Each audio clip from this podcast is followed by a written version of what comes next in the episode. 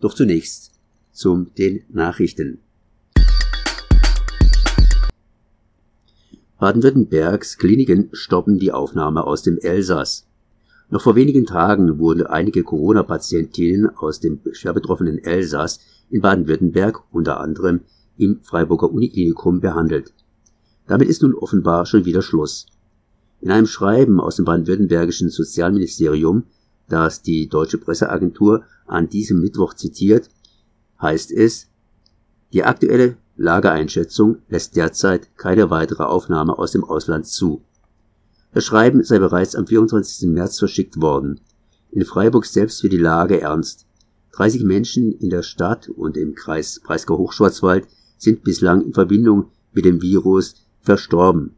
In Freiburger Pflegeheimen fehlt Personal und Schutzausrüstung. Babyklappe seit 20 Jahren als Ausweg für Mütter. Frauen, die anonym sich von ihrem Baby trennen möchten, ohne dass ihm etwas zustößt, können eine Babyklappe nutzen. Die erste Babyklappe im Südwesten ist inzwischen 19 Jahre alt. Am Standort Karlsruhe wurde bisher 25 Babys abgelegt. Eine vergleichsweise geringe Zahl. Etwas versteckt, gleichzeitig mit öffentlichen Verkehrsmitteln gut erreichbar, befindet sich die Babyklappe im ruhigen Wohngebiet im Karlsruher Stadtteil Neureuth. Im Südwesten gibt es inzwischen acht anonyme Abgabemöglichkeiten für Babys. In einem Drittel der Fälle möchte die Mutter das Kind wieder haben, die anderen werden adoptiert oder kommen in Pflegefamilien. Babyklappen finanzieren sich über Spenden, private Gönner, kirchliche Stiftungen oder andere Träger. Die Kosten seien gering. Neben den Babyklappen gibt es die Möglichkeit, in einem Krankenhaus anonym zu gebären, also ohne zu einer Beratung verpflichtet zu sein und ohne die Personalien preiszugeben. Beziehungsweise eine weitere Möglichkeit ist die vertrauliche Geburt.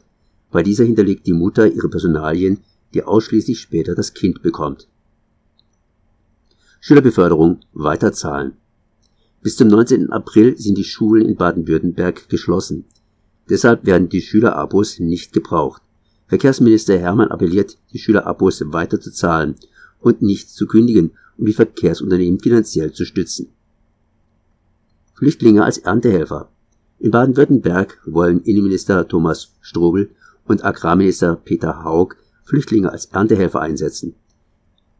Derzeit können Erntehelfer aus dem Ausland nicht nach Deutschland kommen.